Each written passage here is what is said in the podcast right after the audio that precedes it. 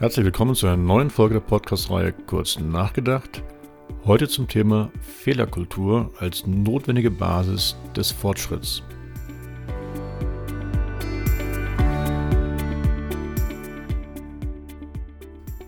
Mein Name ist Markus Disselkamp und naja, über Fehlerkultur wird immer gerne geredet. Nach dem Motto, klar haben wir eine Fehlerkultur, aber im Endeffekt gibt es oft drei verschiedene Arten von Fehlerkultur, nämlich einmal eine schwache, eine destruktive und eben auch eine konstruktive. Und genau die brauchen wir, um dank Innovationen, dank Veränderungen wettbewerbsfähig zu sein. Und das ist der Grund, warum ich heute mit euch über die Fehlerkultur nachdenken möchte.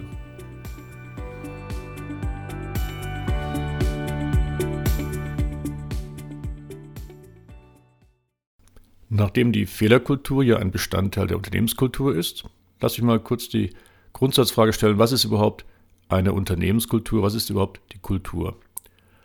Und definiert wird das Ganze als der Ordnungsrahmen, der zeigt, wie Mitarbeiter miteinander umgehen und sie sich täglich verhalten. Dazu gehören nach äh, Edgar Schein dann verschiedene Ebenen. Das sind einmal Artefakte, das sind also Sachen, die man direkt beobachten kann. Und äh, das sind so Sachen wie die Sprache in einem Team, in einem Unternehmen, die Gebäude, die Geschichten, die Rituale, Umgangsformen, aber auch die ganze Corporate Identity. Dann gibt es bekundete Werte wie Visionen, Leitbilder, Führungsgrundsätze, Normen. Und dann gibt es aber auch ganz viele grundlegende Annahmen, die man gar nicht so richtig beobachten kann. Die sind unsichtbar und unbewusst, wie zum Beispiel Weltanschauungen, Glaubensansätze, versteckte Normen und Regeln, aber auch Tabus. All diese Artefakte und bekundeten Werte, aber auch grundlegenden Annahmen, die führen im besten Fall dazu, dass sich äh, Mitarbeiter mit ihrer Firma identifizieren, dass eine Firma attraktiv ist für junge Talente, dass aber auch Grundsatzdiskussionen überflüssig werden, dass sie Komplexität reduzieren, dass man den Zusammenhalt in einem Team enger bekommt und dass man auch eine erhöhte Effizienz und Leistungsfähigkeit hat. Und genau hier spielt jetzt die Fehlerkultur eine ganz zentrale Rolle, denn sie besagt die Art und Weise, wie ein Unternehmen mit Fehlern, Pannen und Problemen und daraus resultierenden Konsequenzen umgeht.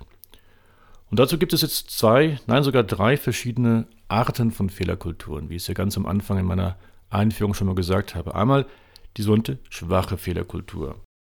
In dieser schwachen Fehlerkultur, da werden Fehler einfach mal totgeschwiegen, Probleme verschleiert und gar keine Veränderung gesucht. Das hilft uns überhaupt nicht, wenn wir aus Fehlern lernen wollen.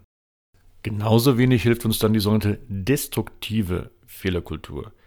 Denn da geht es immer um die Kernfrage, wer hat es verbockt? Also irgendwo wird ein Fehler verursacht, dann sucht man den Verursacher, der muss sich dann rechtfertigen, das Ganze führt zu einer Angstschleife, die dann wieder mehr Fehler produzieren lässt. Also das ist ein Todeskreislauf der Fehler, der Ängste und der Rechtfertigungen. Ganz anders die konstruktive Fehlerkultur. Denn da ist die Kernfrage, was lehrt uns der Fehler? Das heißt, Fehler passieren, das ist ganz normal. Und auch dort suchen wir den Verantwortlichen. Aber mit dem Verantwortlichen versuchen wir herausbekommen, was ist wirklich der Grund für den Fehler und wie können wir daraus was lernen, um dann zukünftig ein optimiertes Handeln zu haben. Denn nur dann schaffen wir den Fortschritt, so wie auch unser Titel von dieser Podcast-Folge lautet.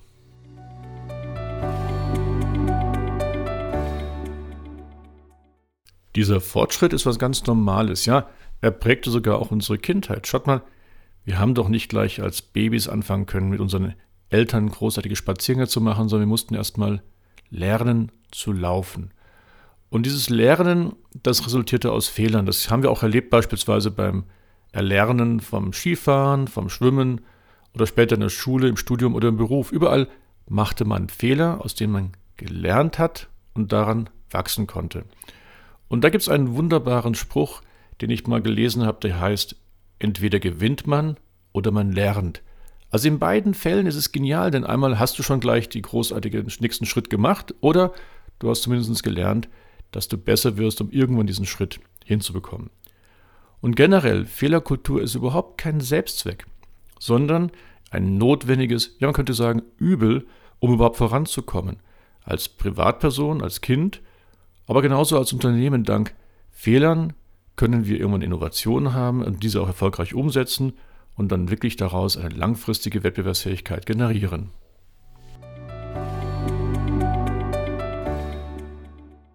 Ja, und lass mich mal diesen Begriff der Wettbewerbsfähigkeit nochmal aufgreifen. Darum geht es ja in all meinen Podcasts zum Thema äh, Unternehmensführung in disruptiven Zeiten. Die Wettbewerbsfähigkeit von heute ist ja nicht einfach so zu machen. Das ist ja, man kann immer schön theoretisch sagen, ja, lass uns Nutzenführer werden, Kostenführer oder sogar beides. Aber im Endeffekt sind wir in einer Zeit, wo sehr viel Unsicherheiten, sehr viel Veränderungen auf die Unternehmen wirken. Und man schwer auch die Zukunft voraussagen kann. Man kann sie zwar gestalten, aber nicht wirklich voraussagen. Und in diesem Zusammenhang dieser Unsicherheit, da brauchen wir als Recht die Freiheit, Fehler zu machen. Und dabei gibt es ganz verschiedene Bereiche, wo wir nun jetzt im Sinne der Wettbewerbsfähigkeit Fehler machen können. Dazu gehört zum Beispiel die Frage nach dem Markt von morgen. Wer sind die möglichen kaufbereiten Kunden? Also haben wir überhaupt ein Gefühl dazu, wer sind unsere zukünftigen Kunden? Welche Probleme haben diese Kunden? Und können wir für diese Kunden überhaupt irgendwelche Lösungen erarbeiten?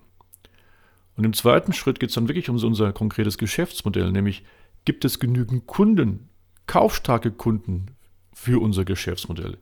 Können wir uns überhaupt vom Wettbewerb differenzieren? Ist der Preis, den wir uns vorstellen, überhaupt realisierbar? Und was ist das richtige Erlösmodell, um diese Preise durchzusetzen?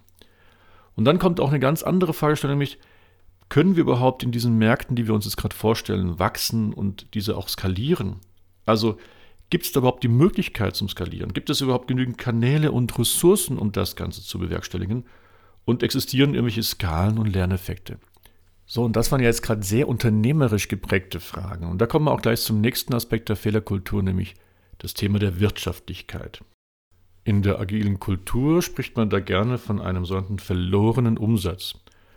Und das ist genau die zeitliche Differenz zwischen dem schnellen Umsatz dank einer positiven, konstruktiven Fehlerkultur zu dem späteren Umsatz bei einer Angstkultur.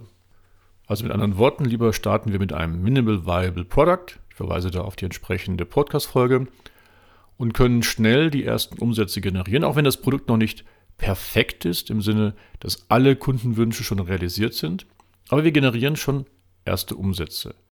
Bei einer Angstkultur hätten wir hingegen dann überhaupt nicht diese frühen Umsätze gehabt, sondern wir hätten erstmal lange probiert, studiert, analysiert, um ja keinen Fehler zu machen. Aber der Umsatz wäre eben auch nicht da gewesen. Demgegenüber stehen dann die sogenannten technischen Schulden, also quasi als Metapher für jene finanziellen Nachteile, die aus dem Umgang mit Fehlern entstehen. Ja klar, beim Einsatz von Minimal Viable Products, da hat man Zwischenphasen und die generieren Kosten. Und am Ende ist aber entscheidend, wenn die technischen Schulden geringer sind als der verlorene Umsatz, dann, dann macht auf jeden Fall die, eine Fehlerkultur im Sinne eines agilen Managements mit Prototypen, mit Minimal Viable Products oder sogar minimal wertvollen Produkten richtig Sinn.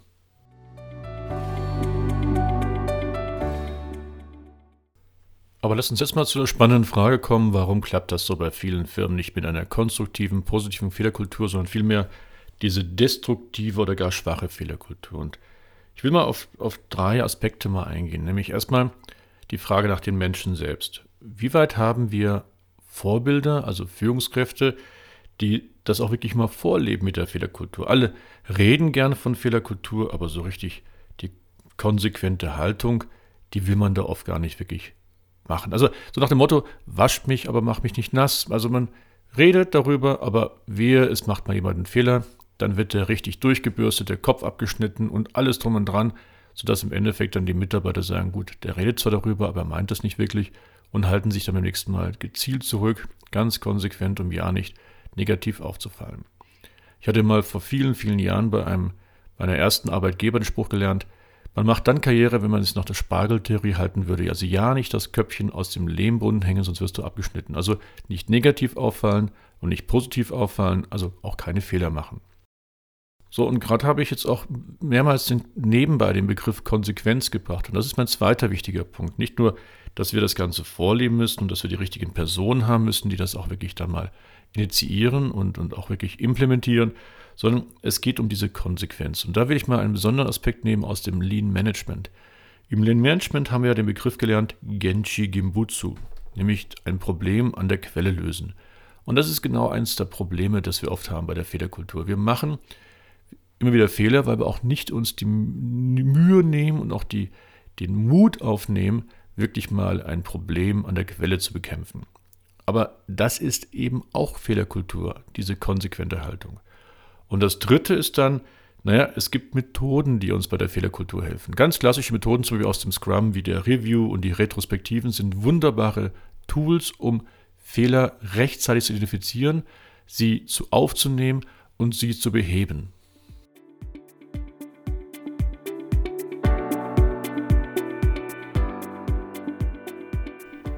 Fehler gehören also zu unserem Leben und auch in jede Firma. Und damit meine ich jetzt die vielen kleinen Fehler, aus denen wir lernen können und sie bitte kein zweites Mal mehr machen, sondern halt nur einmal. Und ich meine damit aber nicht jene Fehler, die gleich eine Firma existenziell gefährden oder Menschenleben kosten können. Darüber wollen wir natürlich jetzt hier nicht reden, sondern von den vielen, vielen kleinen Fehlern, die jetzt nicht direkt gravierend sind, die uns aber in dem Lernen signifikant nach vorne bringen. Und dieses Lernen umfasst gleich zwei verschiedene Bereiche, nämlich einmal den sehr operative, nämlich wie wir Maßnahmen überprüfen können. Also, wir sind gerade bei der Entwicklung eines neuen Produktes, wir sprechen gerade einen neuen Kunden an oder haben eine Veränderung in Organisationsform. Dort können wir dank Fehler kurzfristig lernen, was zu verbessern ist. Das ist für mich die operative Ebene. Zweitens gibt es aber auch eine strategische Ebene bei den Fehlern, nämlich wo wir überprüfen müssen, ob unsere Annahmen, Leitbilder, Dogmen überhaupt noch passen. So können wir beispielsweise im Rahmen einer Fehlerkultur mal feststellen, dass wir noch für ganz andere Kundengruppen interessant sein könnten, dass wir ganz andere Branchen erreichen könnten, ganz andere Regionen erobern können. Also da gibt es noch so viele auch Dogmen, in denen wir oft gefangen sind, die wir dank einer konstruktiven Fehlerkultur überwinden können.